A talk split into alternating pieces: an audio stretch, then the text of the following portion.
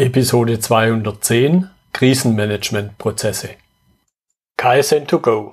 Herzlich willkommen zu dem Podcast für Lean-Interessierte, die in ihren Organisationen die kontinuierliche Verbesserung der Geschäftsprozesse und Abläufe anstreben, um Nutzen zu steigern, Ressourcenverbrauch zu reduzieren und damit Freiräume für echte Wertschöpfung zu schaffen, für mehr Erfolg durch Kunden- und Mitarbeiterzufriedenheit, höhere Produktivität durch mehr Effektivität und Effizienz an den Maschinen, im Außendienst, in den Büros bis zur Chefetage. Heute habe ich Holger Zimmermann bei mir im Podcastgespräch. Er ist Inhaber und Geschäftsführer von Projektmensch. Hallo Holger. Hallo, grüß dich.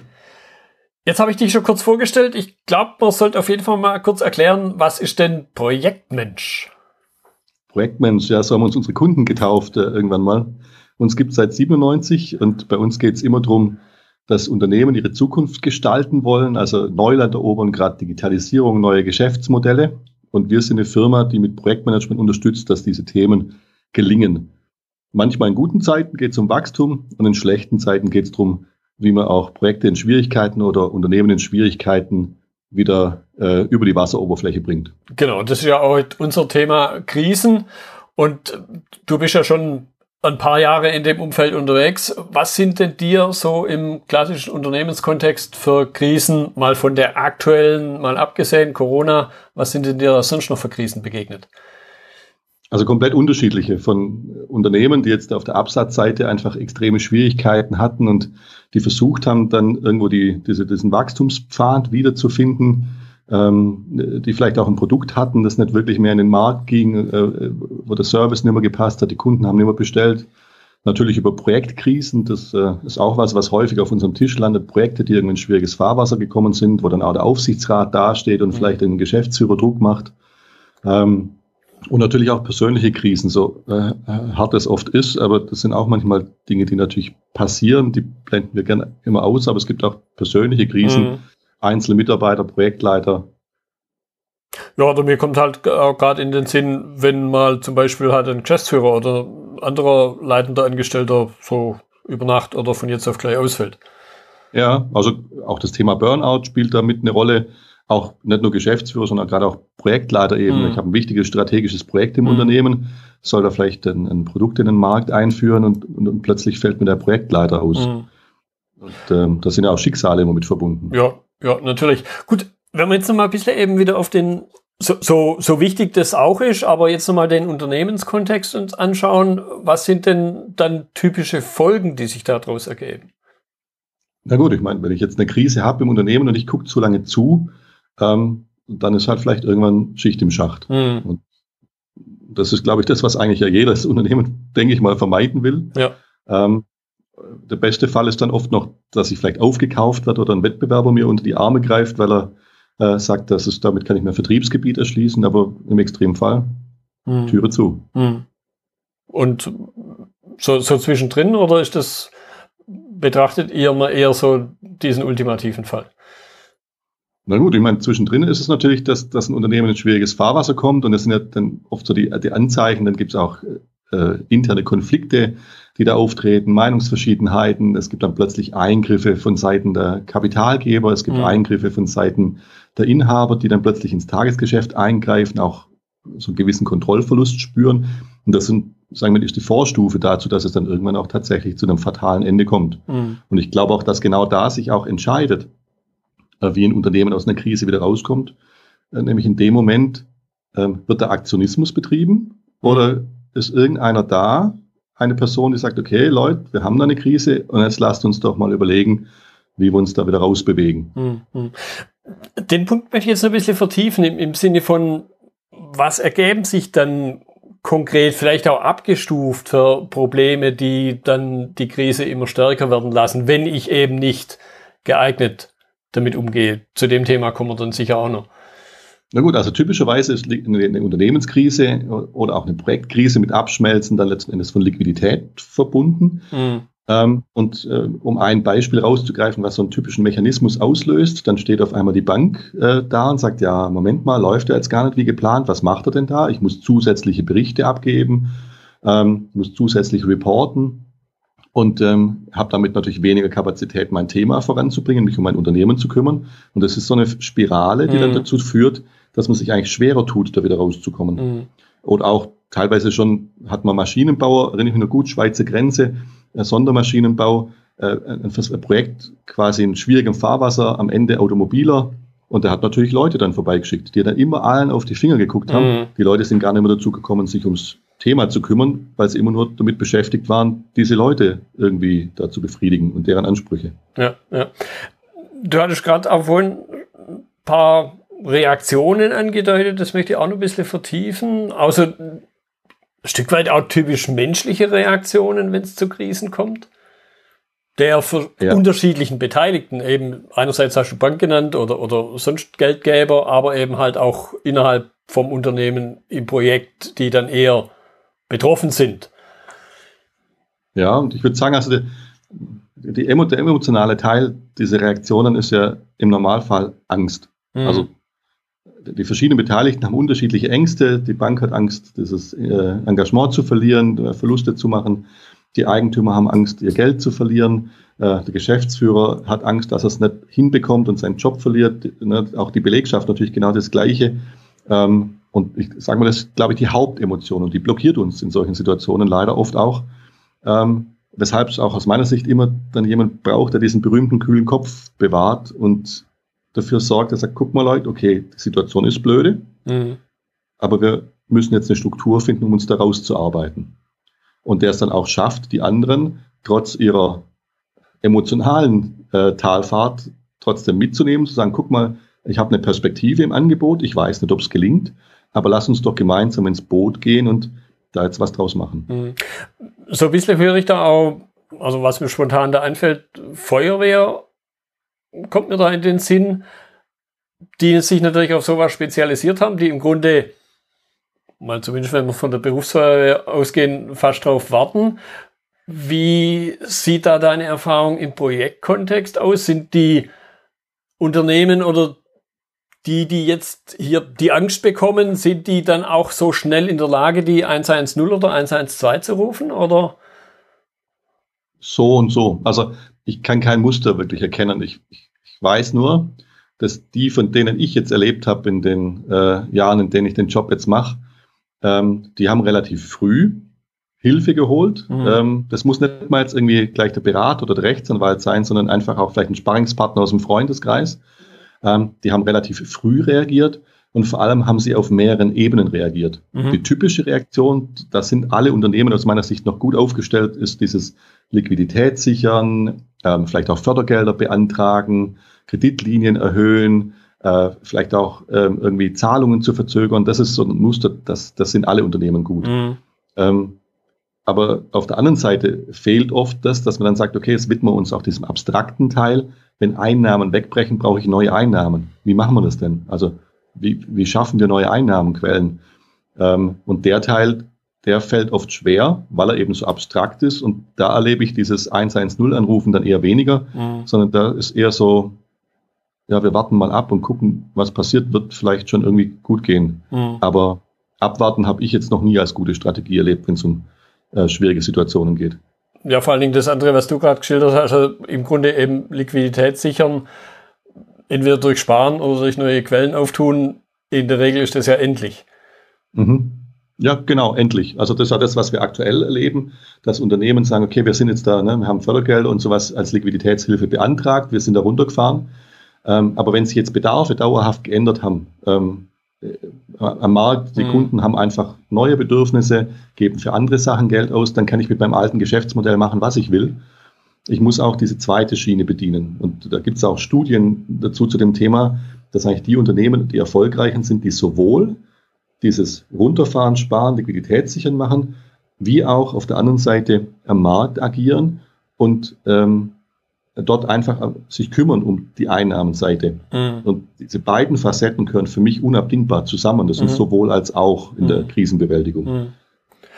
Das eine hört sich für mich eben, ja, Feuerwehr rufen als ein relativ geradeaus Prozess. Da kann man vielleicht sich auch Vorlagen in Anführungszeichen holen.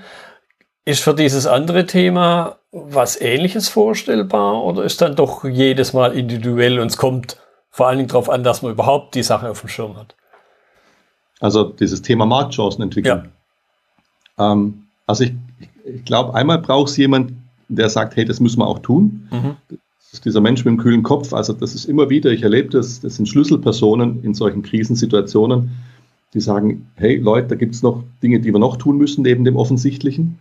Ähm, und dann gibt es Instrumente. Also mhm. es gibt das, das Handwerk äh, mhm. zu einem großen Teil.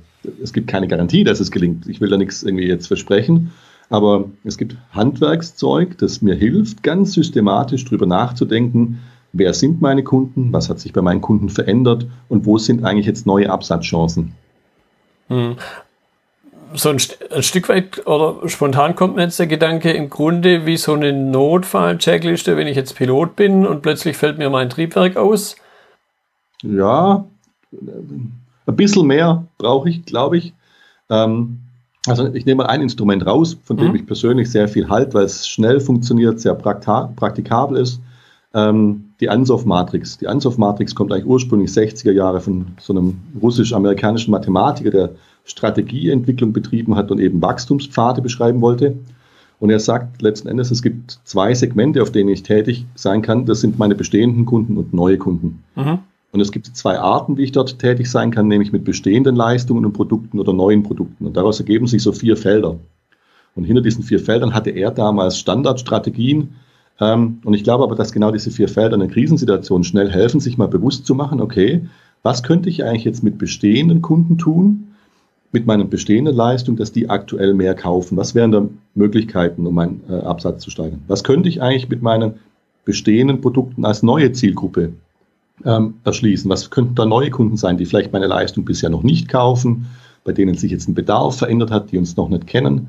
Und so kann ich systematisch in diesen Feldern mir überlegen, welche Bedarfe haben sich verändert und wie könnte ich jetzt mit dem, was ich als Unternehmen kann, was wir als Unternehmen können, dort letzten Endes Einnahmen erschließen. Mhm, mhm.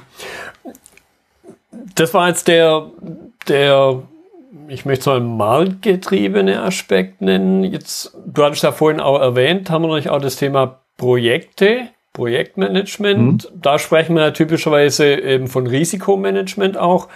Wie differenzierst du Risiken von Krisen? Gut, außer mal vielleicht, dass Risiken natürlich zu Krisen führen, können, wenn sie sich manifestieren. Ja, also ich glaube, es ist genau dieser zeitliche Aspekt, den du ansprichst, mhm. dass ähm, ein Risiko ist, was ist ein, wie heißt so schön, ein potenziell schadhaftes Ereignis in der Zukunft. Also das ist was, was mich bedrohen könnte, das ist aber noch nicht da. Und ich glaube, sowohl in der Krise wie auch ähm, zu gutem Projektmanagement gehört es immer, einen Blick drauf zu haben, welche Risiken bedrohen mich, was für eine Wahrscheinlichkeit haben die, was würde das für mich bedeuten und wie kann ich vorbeugen, beziehungsweise die Folgen, die dann vielleicht auch eintreten, lindern. Mhm. Und eine Krise ist schon da. Mhm. Also da eine Krise hat auch ganz, an, ganz andere Emotionen mit im ja. Boot. Mhm. Ne? Mir kommt jetzt gerade noch äh, sehr spontan ein Gedanke in den Sinn, weil ich gerade das Hörbuch dazu höre. Da wird von einem Grey Rhino gesprochen, im, im Kontrast zum schwarzen Schwan. Also und, Den, und mit diesem, ich jetzt nicht. mit diesem Grey Rhino werden eben die Dinge bezeichnet, die eigentlich vorhersehbar sind, dass sie irgendwann eintreten. Also so wie die Jahrhundertflut oder allgemeine gesellschaftsweite oder weltweite Wirtschaftskrisen oder eben auch das Thema, was wir jetzt gerade erleben, gab es ja 2012 auch schon erste Notfallpapiere, die dann aber irgendwo tief in der Schublade gelandet sind. Mhm. Ja, also ich glaube, gutes Risikomanagement macht genau solche Abwägungen. Da gibt es ganz konkrete Dinge, keine Ahnung, der Mitarbeiter könnte krank werden und ich brauche irgendwie einen Stellvertreter. Also das sind so die Dinge, die wir im Alltag kennen, die wir erleben haben wir auch schon erlebt, da kennen wir uns mit aus. Ich glaube, ähm, dann gibt es immer eine Kategorie aber auch von Risiken, äh, da würde ich das jetzt mit reinpacken, wo ich sage, ja, das kann ich mir gar nicht vorstellen. Mhm. Und ich glaube, das ist schon auch eine Kunst im Risikomanagement, die Dinge zu denken, die nicht vorstellbar sind oder die Dinge zu denken, wenn ich die in den Raum werfe, dass alle sagen, ach was, lass, lass stecken, mhm. das bringt doch nichts. Aber äh, wie du sagst, diese Dinge, die wir gerade erleben äh, in der Corona, äh, mit dem Coronavirus, dass die irgendwann kommen werden, war absehbar. Wir mhm. wussten nur nicht wann und in welcher Intensität. Und dann und, kann man im Grunde mit der Situation vorher gedanklich schon umgehen. Ja, was ich jetzt ehrlich gesagt auch von einem Katastrophenschutz beispielsweise erwartet hätte. Ja. Dass es irgendwo diese Pläne gab. Und wie du sagst, dieses Risiko war jetzt ja sogar benannt in dem Fall. Ähm, und wo ich auch sage, ja, ich hoffe, dass wir alle daraus lernen als Gesellschaft, dass wir uns auf solche Dinge vielleicht auch äh, vorbereiten, sprich, dass wir zumindest mal Muster und Szenarien in petto haben, die uns dann schneller in die Lage versetzen zu handeln. Mhm wenn man jetzt nochmal das Thema Risikomanagement, weil ich glaube, ich glaube, man kann aus dem Risikomanagement ja schon auch viel lernen, weil es da ja im Grunde, wenn ich jetzt mal die technische Seite, FMEA und sowas, Fehlermöglichkeitseinflussanalyse mhm. nehme, da gibt's ja im Grunde schon sehr bewährte und auch jahrzehntelang gepflegte und verstandene Mechanismen. Ja, in der Tat. Also wenn du die FMEA springst, ist ein sehr bewährtes Werkzeug, in dem ich äh, mich ganz intensiv damit auseinandersetze, welche Fehler könnten denn auftreten, was sind die Ursachen dafür, woher kommen diese Fehler ähm, und welche Strategien kann ich fahren, die zu vermeiden. Und ich, ich glaube, wenn man sich mit Risiken auseinandersetzt, hat man einen riesen Vorteil gegenüber der tatsächlichen Krisensituation. Wir sind angstfrei ja. und Angst blockiert. Das heißt, wir müssen es nicht mit Angst aufnehmen, die uns da lähmt, sondern wir haben es nur mit Unsicherheit zu tun. Mhm. Ähm, die macht uns erstmal nichts emotional. Die, vielleicht auch ein paar Befürchtungen, aber da sind wir noch handlungsfähig. Und ähm, das ist was, was im Risikomanagement, glaube ich, ein Vorteil ist, dass wir uns zu einem Zeitpunkt mit Themen auseinandersetzen, in denen wir emotional noch nicht so drin hängen. Und das macht uns natürlich freier für Lösungen. Mhm. Und dieses systematische Auseinandersetzen ist wirklich auch da, würde ich sagen, Handwerkszeug. Die, ja. die Werkzeuge kann ich in jedem guten Projektmanagementbuch nachlesen. Äh, die FMEA finde ich in der äh, Wikipedia gut beschrieben. Also das ist jetzt nicht so schwer. Das ist wieder diese Situation, es muss halt jemand tun. Mhm. Es, es, muss jemand da sein, der, der sich dieser Verantwortung annimmt und der sich kümmert. Was ist da deine Erfahrung? Wie weit sind Unternehmen, wie soll man das ausdrücken, sind darauf eingerichtet, das Thema Krisen genauso im Vorfeld genauso professionell, möchte ich das schon fast nennen, handzuhaben? Oder gibt es da eigentlich noch einen großen weißen Fleck? Also ich kenne Unternehmen, die wirklich extrem gut aufgestellt sind. Die haben ein sauberes Risikomanagement. Ähm, die haben Pläne in der Schublade für bestimmte Themen. Ähm, die haben auch Regularien, die dazu führen, dass Risiken minimiert werden. Ich würde sagen, wenn ich so, wir sind vor allem im Mittelstand tätig. Wenn ich unsere Kunden angucke, würde ich das so sagen, es ist so ein Fünftel vielleicht, der, mhm. der so gut aufgestellt ist. Ähm, und ähm, vielleicht ein weiteres Fünftel hat Risikomanagement, wo ich sage, das ist auch wirkungsvoll. Beim Rest äh, sehe ich es zumindest nicht. Also würde ich im Moment unterstellen, ich habe es noch nicht wahrgenommen. Ähm, da ist es eher ein, ein wir machen das dann, wenn es passiert. Mhm. Also insofern schon ein Großteil, wenn du sagst weißer Fleck, wo ich ja. sage, ja, da würde ich zumindest mal einen weißen Fleck unterstellen. Ja. Vielleicht tue ich den Unrecht, ich habe es noch nicht gesehen, ähm, aber ich habe es eben noch nicht gesehen. Ja. Was ist da, kann man da irgendwas festmachen? Was ist dann so, oder was unterscheidet die Unternehmen, die da besser aufgestellt sind? Kann man da irgendwas festmachen? Ist das, sind das einzelne ja. Personen oder? Ich, ich mache es dran fest, dass, und das ist interessant, weil es sowohl aufs Unternehmen wirkt wie auch auf einzelne Projekte. Das ist der Umgang mit Unsicherheit. Also, das ist eine Kulturfrage für mich. Also, wie gehen wir damit um, dass die Dinge unsicher sind? Mhm. Ähm, das merkt man auch, wie, wie, Unternehmen mit Plänen umgehen. Also halten die einen Plan fest und denken, der Plan spiegelt die Zukunft wieder oder ist die normale Unterstellung, dass ein Plan natürlich mal ein Plan ist und dass da Unsicherheit drinsteckt. Mhm. Ähm, und äh, ich glaube, diese Kultur des Anerkennens, dass da Unsicherheit in allem drinsteckt, dass die Zukunft nicht vorhersehbar ist, ähm, das ist der große Unterschied. Die Unternehmen, die sagen, hey, die Zukunft ist unsicher und wir machen Pläne, aber wir müssen wach sein, die haben ein anderes Verständnis auch für den Umgang mit Risiken als Unternehmen, die ein Stück weit eher die Kultur haben, ja, wir machen jetzt unser Ding und das ist relativ sicher und das fahren wir jetzt weiter und was uns soll, soll uns schon passieren. Die auch dann von ihrer Art und Weise zum Beispiel mit Plänen anders umgehen. Die erwarten von ihrem Projektleiter auch, dass der Plan gefälligst eingehalten wird. Wo ich immer sage, Unfug, ähm, ja. der Endtermin, auf den arbeite ich hin. Aber wenn ich von dem Projektleiter erwarte, er hält den Projektplan ein, würde ich von ihm erwarten, er sagt mir die Zukunft voraus. Ja. Ja, das ist dann der, der Punkt, den kennst du wahrscheinlich auch, wo der Zitronenfalter ins Spiel kommt. Ja, genau, da war was. okay. Vielleicht das noch ein bisschen vertieft in dem Sinne von, würdest du sagen, Unternehmen, Menschen sind an der Stelle auch lernfähig? Also sprich einmal eine Krise, vielleicht auch, man kann es ja ein Stück weit vielleicht auch mit einer Infektion vergleichen. Einmal eine Virusinfektion mitgemacht, macht mich immun. Kann man sowas für Krisen auch sagen? Oder sind es dann eher Sachen, wo einem immer wieder begegnen? Also ich habe schon den Eindruck, dass die Krisen, ähm, in denen ich jetzt mithelfen durfte, dass es dann am Ende doch noch gut ausging, dass die schon dazu geführt haben, dass man anderen Umgang ähm, entwickelt hat mit bestimmten Dingen. Mhm. Meistens wirkt es zum Beispiel sehr stark interessanterweise auf das, die Frage, wie wir miteinander umgehen. Weil mhm. man dann doch in der Krise merkt, dass gemeinsam in einem kooperativen Stil vielleicht halt doch besser funktioniert. Ähm, wenn alle irgendwie an einem Strang ziehen und dann dazu noch in die gleiche Richtung. Ähm, und insofern prägten Krisen aus meiner Sicht schon.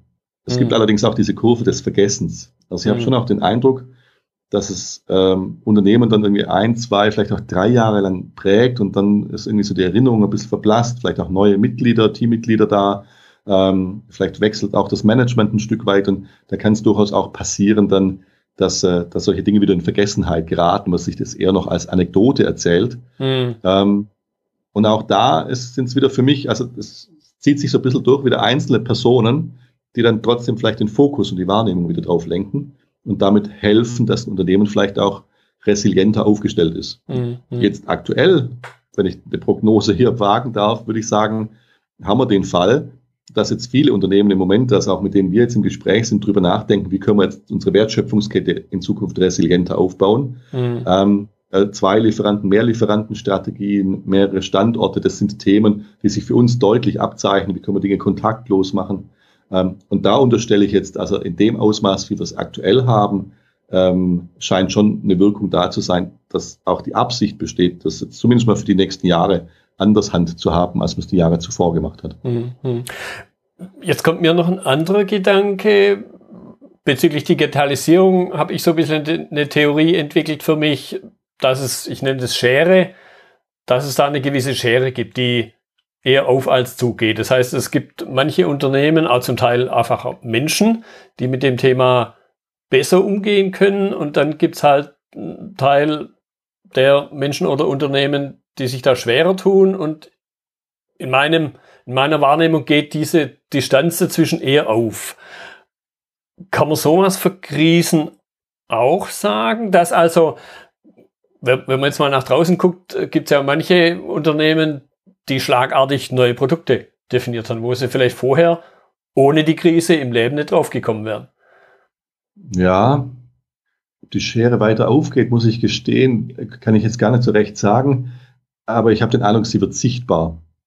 Also ja würde sagen, also es gibt diese, also ich finde das toll, was, was da teilweise im Moment passiert. Also in einem Thema war ich jetzt auch irgendwie mit beteiligt, da entstehen gerade Pop-up-Camps. Also Festival haben keine Einnahmenquellen. Mhm. Es gibt eine GmbH in Hamburg, die gegründet wurde, die jetzt diese Festivalgelände äh, umwidmet zu Campingplätzen, weil man damit rechnet, dass dieses Jahr natürlich die Campingplätze noch mehr überfüllt sein werden als die vergangenen Jahre. Ähm, und solche Unternehmertypen, die da dahinter stecken, das ist was, was ich äh, was ich sehr schätze und ich finde es toll, was da auf die Beine steht. Auf der anderen Seite erlebe ich aber auch ganz, ganz viele Unternehmen, die im Moment abwarten und sagen, ja, das wird schon, es warten wir mal, bis es zurückgeht auf normal. Mhm. Ähm, aber dieses alte Normal, nach allem, was ich recherchiert habe, mit Trendforschung gesprochen, mich ausgetauscht, das alte Normal kommt nicht zurück. Ähm, und das ist schon eine Schere, die ich da sehe. Mhm. Und ähm, ich weiß es nicht, wenn man die beiden vergleicht. Für mich ist die Frage offensichtlich, wer nach der Krise besser dastehen wird. Ähm, also es ist nicht der Unternehmer, der wartet. Ja. Ja, und, und, und, da kommt mir halt auch der alte Spruch, auch, der nicht wirklich neu, eben, Krisen können auch Chancen sein, wenn ich sie nutzen kann. Ja, wir werben dafür. Also bei allen negativen Zeichen, und ich weiß nicht, ob das ist, das ist jetzt äh, das Wort spannend in den Mund nehmen muss, aber unternehmerisch betrachtet finde ich es natürlich eine extrem spannende Zeit. Ähm, das bitte nicht falsch verstehen. Ja, ja. Ähm, weil jetzt natürlich genau, es gehen auf einmal Türen auf, die, die bisher immer zu waren. Nehmen wir im Medizinbereich, ähm, es ist sehr deutlich, da waren bisher viele Regularien, äh, nehmen wir die Masken, es waren nur medizinische Masken irgendwie im Gespräch und jetzt haben wir plötzlich diese Alltagsmasken. Ähm, das wäre vor ein paar Monaten noch undenkbar gewesen, weil allein am Zulassungsverfahren wären wir alle gescheitert. Ja. Und ähm, das, ist, das ist so eine offensichtliche Chance, finde ich, ähm, das ist genau das, was jetzt auch passiert. Auch wenn ich uns selber angucke, wir arbeiten schon seit Jahren am Thema Digitalisierung, Trainings online anzubieten, weil wir glauben, dass es berufsbegleitende Trainings über Online-Varianten extrem gut funktionieren und eigentlich einen größeren Effekt haben, als man normalerweise hat. War immer die Türe zu. Mhm. Jetzt zum ersten Mal äh, haben wir unser E-Training on the Job, haben wir es genannt, haben wir auf einmal offene Türen, weil die Menschen sagen, ja stimmt, das wird uns eigentlich jetzt aktuell auch helfen, ist eigentlich gar kein, also auf einmal sind wir gedanklich auch offen. Mhm. Ähm, und ich glaube, das ist diese Chance, die jetzt wirklich drin liegt und die aus meiner Sicht eben genau diese Unternehmertypen jetzt auch, auch nutzen, die sich da echt was einfallen lassen und so auch sicherlich Kunden erobern. Mhm. Ja. Wenn wir mal ein bisschen Richtung Abschluss gucken, was ist so dein, nennen wir es Tipp, deine Empfehlung an die, die jetzt überlegen, im Sinne von, kann ich es abwarten, kann ich es aussitzen oder was soll ich tun, wenn ich was tue, aber vielleicht nicht so ähm, in der Vorbereitung noch nichts habe? Also für mich ist immer der Satz, wenn ich mich jetzt mit neuen Einnahmenquellen auseinandersetze, tut mir das überhaupt nicht weh. Also verstehe ich ehrlich gesagt nicht, warum man sich nicht damit auseinandersetzt. Ähm, und die Instrumente dazu sind einfach, die sind öffentlich äh, verfügbar. Äh, das kann man gut in einem, in einem Workshop machen. Ähm, und deswegen, wenn ich einen Tipp oder eine Empfehlung geben darf, soll, äh, dann wäre es auf der einen Seite gucken, klar, Kosten senken, aber bitte auch sowohl als auch diese zweite Seite mitdenken, wo kommen denn in Zukunft unsere Einnahmen her und wie können wir uns jetzt darauf vorbereiten, ähm, dass wir diese Einnahmenquellen auch erschließen. Und, und vielleicht eben einfach schlichtweg die Zeit nutzen, die man unter Umständen jetzt hat, die man vorher, wenn der Laden gebrummt hat, nie hatte.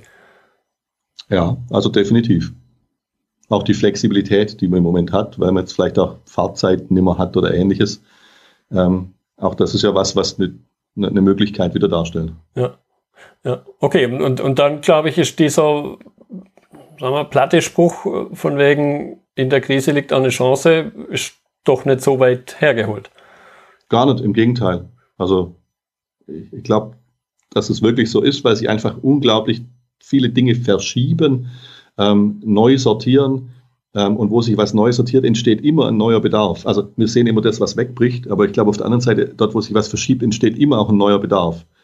Ähm, und das sind Chancen, die sich damit auftun, ähm, die noch keiner im Moment erobert hat. Also, mhm. weil sie sind neu. Ja.